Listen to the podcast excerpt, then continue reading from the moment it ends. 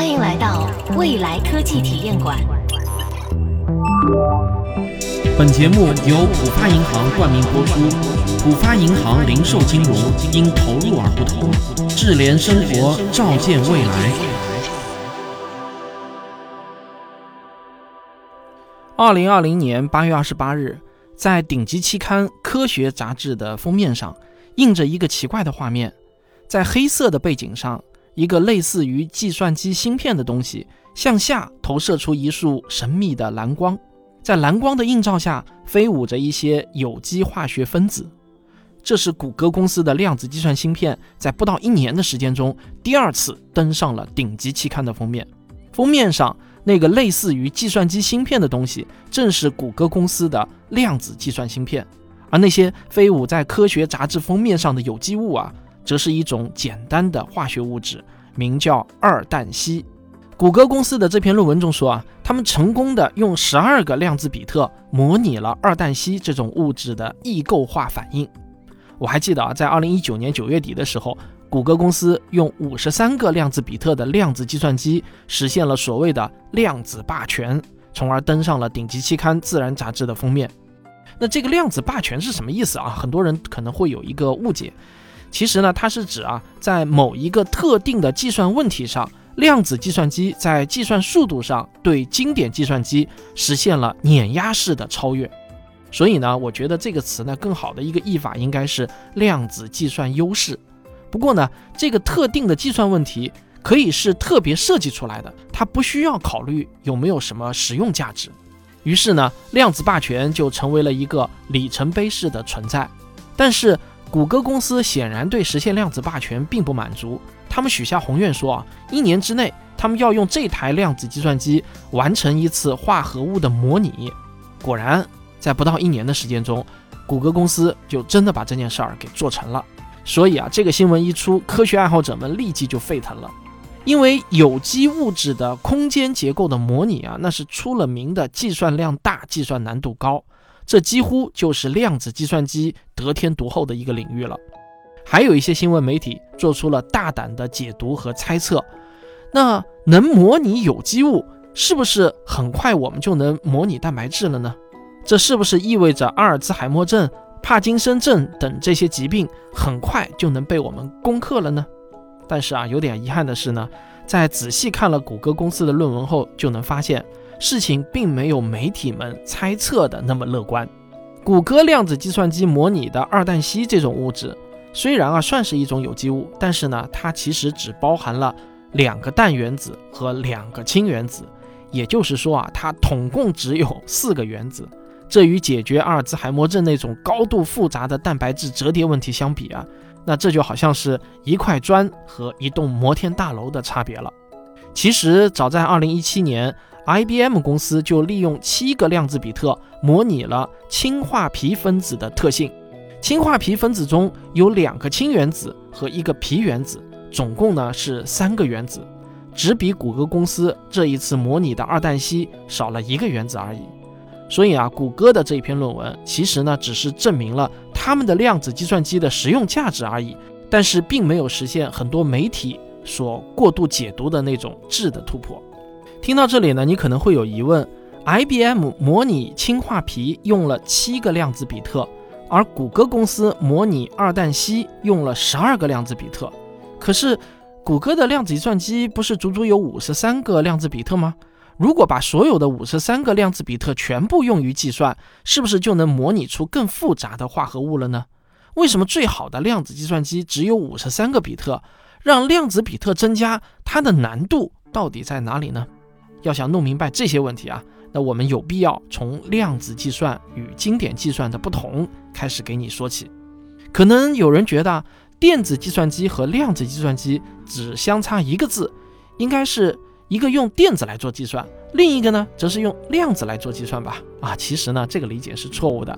电子计算机里的电子指的并不是真正的电子，它指的是电子电路。虽然我们已经把计算机芯片的尺度缩小到了纳米级别，但是这些电路依然与我们墙上的那些开关一样，是完全可控的。也就是说，开就是开，关就是关，是确定的。而量子计算机里负责计算的元件可不是开关了，它们是那些真正的微观粒子，它们就像量子物理中描述的一样，没有确定的状态，我们只能用概率来解释它们的行为。幼儿园的小朋友算算数的时候呢，用的是掰手指头的方法来计算，掰手指头算算数，虽然呢又原始又缓慢。但它与太湖之光超级计算机的本质啊，其实是一样的，都属于经典计算的范畴。虽然芯片中的每一个晶体管已经做得比病毒还要小了，但是这些晶体管依然是完全受控的。它们与手指头一样，都是受经典物理学定律指挥的。与经典计算相对的，那就是量子计算了。你可能听说过量子力学中的那些像什么叠加态啊、测不准原理啊和量子纠缠这些奇怪的特性吧？而量子计算机啊，真的就是利用量子力学中的这些奇怪的特性而设计出来的。为了让你能够理解量子计算的独特之处啊，我需要给你举几个高度简化的例子。比如说啊，如果你的手里现在没有拿着东西，那么你可以跟我一起来做。现在呢？我想请你想一个一到十之间的数字，然后呢，用一只手表示出来。这件事儿我估计谁都会做。我们可以用五根手指头表示出一到五，然后用拇指和小指一起伸出来表示六，拇指和食指一起伸出来呢就表示八等等，对吧？那如果想表示十，就拽紧拳头就行了。那么，请你告诉我，你用一只手每一次到底能表达多少个数字呢？你肯定会觉得这根本不是一个问题，一只手每次当然只能表达一个数字呗。没错，一只手在同一时间确实只能表达一个数字。那这其实啊就是经典计算机存储数据的根本规律。计算机比我们的手指头更快，但它的一个比特位仍然只能存储一个二进制数，这与我们一只手没有什么本质的区别啊。但是如果换成量子计算机啊，那表达数字的方式啊，立即就被颠覆了。现在呢，请把你刚刚用来表示数字的那只手揣在兜里，先别急着拿出来。你听我的问题，我现在要问你，你揣在兜里的这只手，如果伸出来之后，有可能表达出多少种数字呢？那答案当然就是十种可能性。但是啊，在你真正把手伸出来表示一个数字之前，你的手会比出哪个数字？这仍然是不确定的，这正是量子计算机的存储单元量子比特的存储方式。它存储的不是具体的数据，而是所有可能出现的数据的出现概率。你也可以理解为啊，你揣在兜里的这只手具有某种不确定性，所有你可以用这只手表达的数字全部都叠加在一起了。你只用了一只手就存储了十个不同的数字。每个数字出现的概率都是百分之十，这就是量子比特的威力。如果你觉得同时存储十个数字，这算不上什么神奇的事情，那是因为我们的一只手啊只有五根手指，而且编码的方式也不够好。如果我们用二进制来表示数字的话，那么五根手指就能同时存储三十二个数字。如果同时用两只手，那就可以同时存储一千零二十四个数字了。看到没有？这就是量子比特的威力所在。同样是十根手指，使用叠加态会让存储能力提升了足足一千倍，但他们使用的硬件资源却是完全一样的。不仅如此啊，以后每增加一个量子比特，存储能力就再提升一倍。按照这个规律增加下去，用不了多久，我们可以同时存储的数字总量，那就比全宇宙的原子数还要多了。上面咱们说的呢，只是存储问题，光有超大的存储能力还不能完全体现出量子计算机的强大来。我们再说说量子计算机是怎么进行并行计算的。任何一次计算都是把已知条件带入公式，然后通过计算得到结果。经典计算机上的已知条件就是一个一个的确定的数字，把确定的数字带入公式，当然也只能得到一个确定的结果。一次计算得到一个结果，这就是经典计算机的计算模式。我再给你打一个通俗的比方啊，现在有一个黑盒子，左边呢伸出一千零二十四根电线头，右边啊也伸出了一千零二十四根电线头。现在我告诉你，其实呢只有一根电线是连通的。请问你该如何找到这根连通的电线呢？如果我们使用经典计算机，那我们只能是一个一个的去尝试。左边的一号线头和右边的一号线头试试，如果不行呢，就用左边的一号线头和右边的二号线头再试，直到找到答案为止。这种方法最不幸的结果，那就是可能需要尝试一千零二十四乘以一千零二十四，也就是大约一百万次才能找到答案。但如果我们用量子计算机来解决这个问题，那问题就简单多了。刚刚我们说过，量子比特的存储，所有可能的数字都是叠加在一起存储的。那么从一到一零二四，其实呢就只是一组量子比特而已。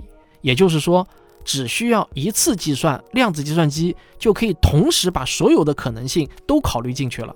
它可以一次性的找到那根连通的电线。你看啊，这次计算，量子计算机就通过并行计算实现了一百万倍的效率提升。超级强大的存储能力，再加上只需要算一遍就能得到全部结果的并行处理能力，以及每增加一个量子比特，能力就能增加一倍的神奇特性，让全世界都对量子计算机产生着强烈的期待。然而啊，我必须说，理想很丰满，现实却是骨感的。量子计算机的这些超能力，全部都建立在量子效应的基础上。而量子效应最害怕的一件事情，就叫做波函数坍缩。大家还记得被薛定谔关在封闭盒子里的那只可怜的猫吗？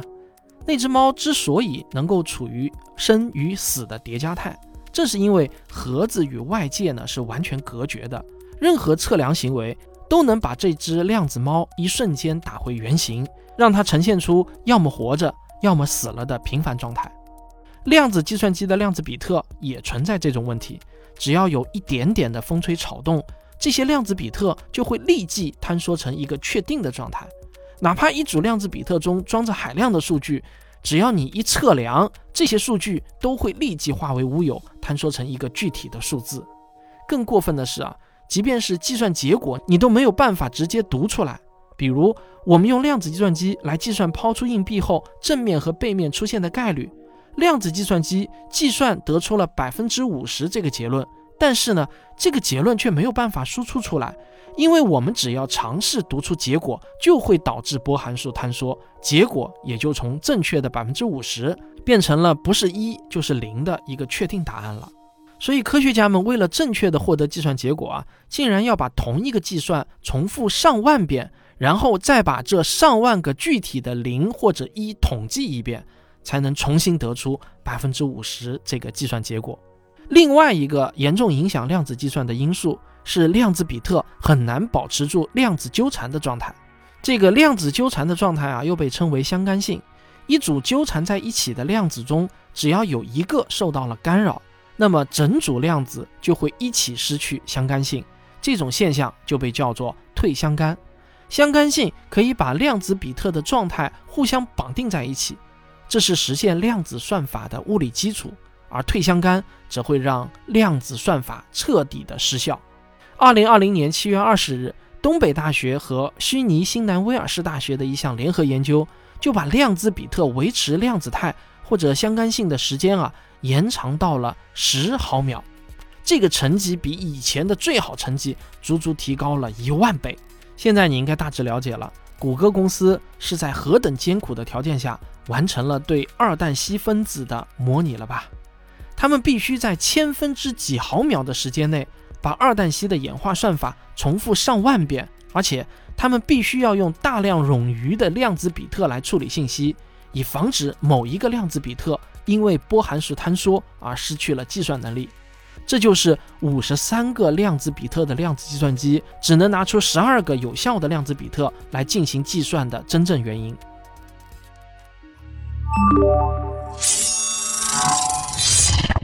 很多人呢都喜欢拿经典计算机的摩尔定律来套量子计算机，他们以为去年制造出了五十三个量子比特的量子计算机，那么今年啊就应该把指标提高到一百零六量子比特。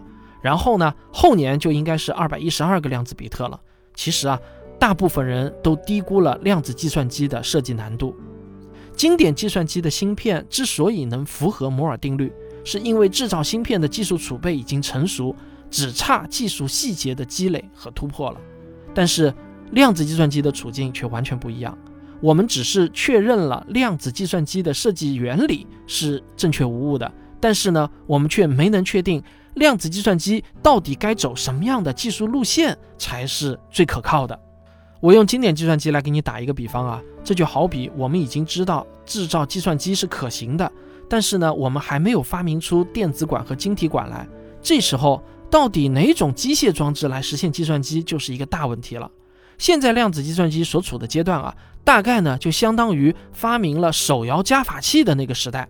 你还真别觉得我说的很夸张啊，现在至少有二十种不同的量子计算机的制造方案，而每一种方案。都在某一个方向上具有一点独特的优势，比如通过小型超导电路制造的超导量子计算机，有着比较容易创建量子比特的优势。现在谷歌和 IBM 用的呢都是这个方案，但是啊，超导量子计算机也有它明显的劣势，那就是呢必须要维持一个超低温的超导环境才能够顺利的运行，而且这些量子比特也比较容易受到噪声的干扰。微软公司呢比较热衷于制造拓扑量子计算机。根据这项技术的数学原理，这种技术方案可以有效地抵抗外界噪声，延缓坍缩和退相干的发生。不过，这项研究目前呢也仍然处在数学阶段，还没有一台真实的计算机被制造出来。除此之外啊，还有依靠电磁场控制带电离子的离子阱量子计算机，依靠光学设备控制光子的光量子计算机。每一种设计方案其实呢都有他们自己独特的优点。目前啊还没有任何一种方案能够力压群雄，最终胜出。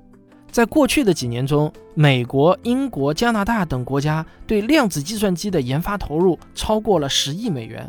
德国、俄罗斯和荷兰等国在量子计算机上也投入了数亿美元的研发资金。但是很显然，在一个具体的技术方向确定之前，这些巨额的投资会被各种各样不同的方案分散掉。目前看来呢，虽然比较领先的谷歌和 IBM 走的都是超导量子计算机的路线，但从这两家公司目前遇到的困境来看啊，我们仍然不敢肯定这就是那个最优的解决方案了。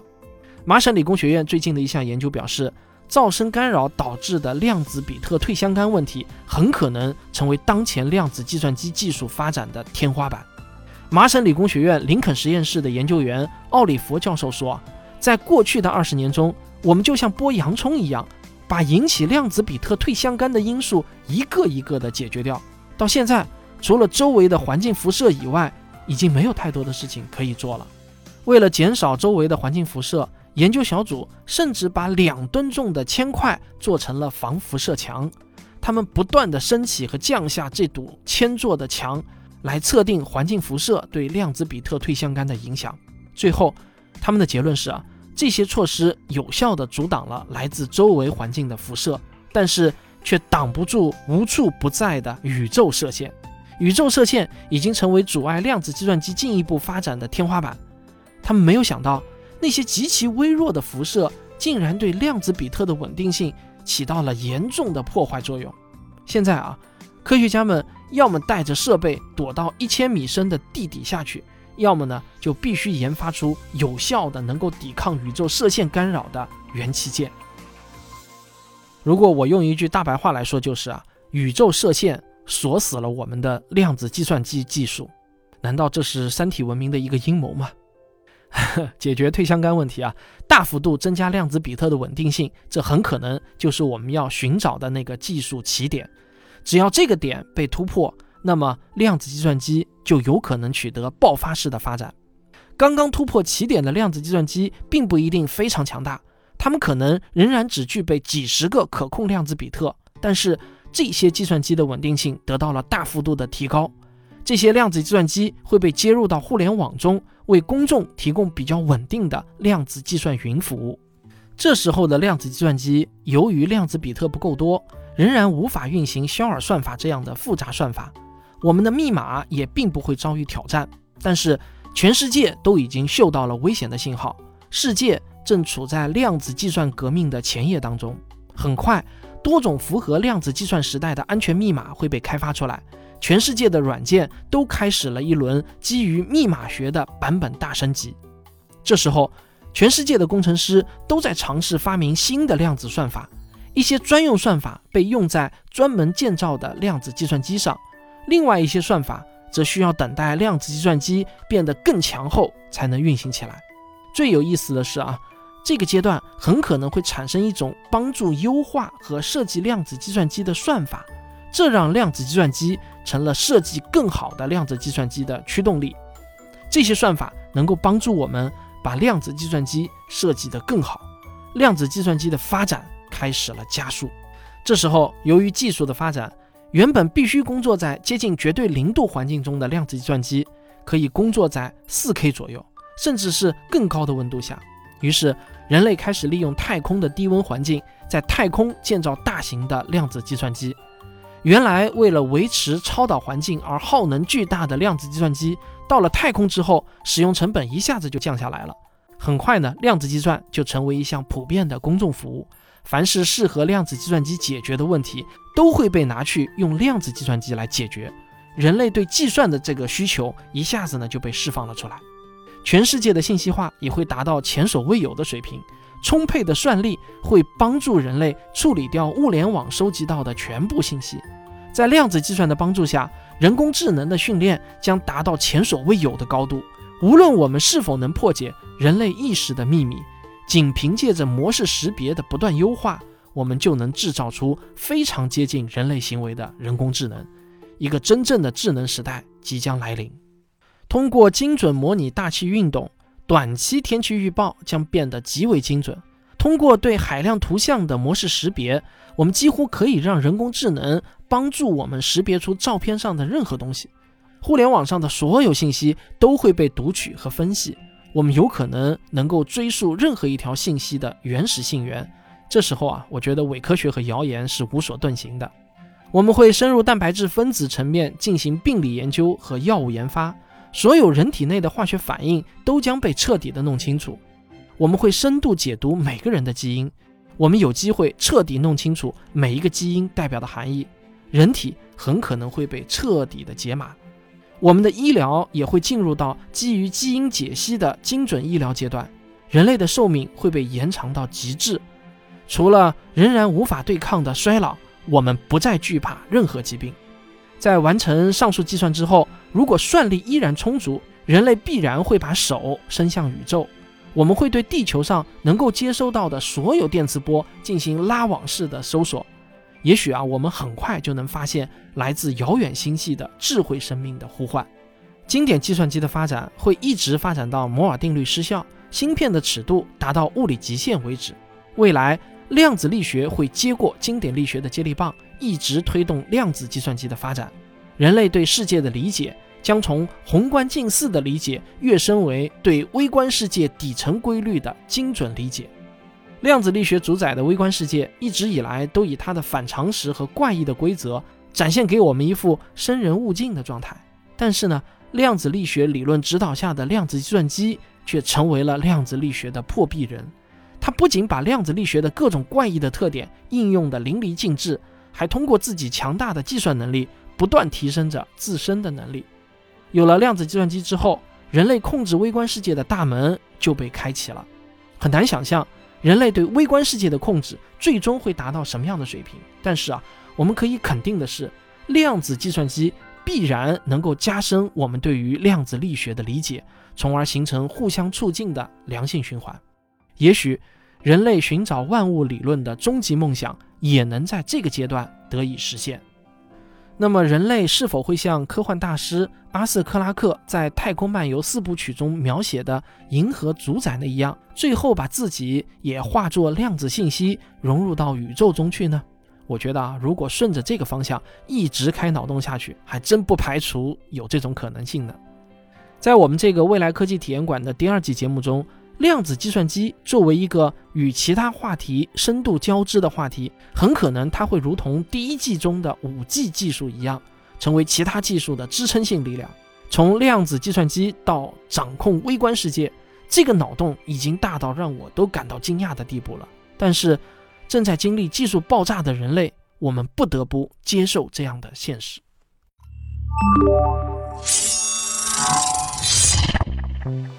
好，今天这期啊，我们讲了量子计算机。你可能知道，量子计算机会对传统的密码学产生巨大的挑战。我们现有的密码系统可能都顶不住量子计算带来的冲击。那么这到底是为什么呢？如果你对此有兴趣啊，我会在未来小课堂继续为你讲解正文的精华内容，后续还会以漫画的形式整合上线。请在微信搜索公众号“浦发银行”，关注并私信回复关键词“未来科技体验馆”，便可进入彩蛋听我讲解。更具体的彩蛋攻略，请点击节目下方的福利按钮。好，赶快行动吧！未来科技体验馆。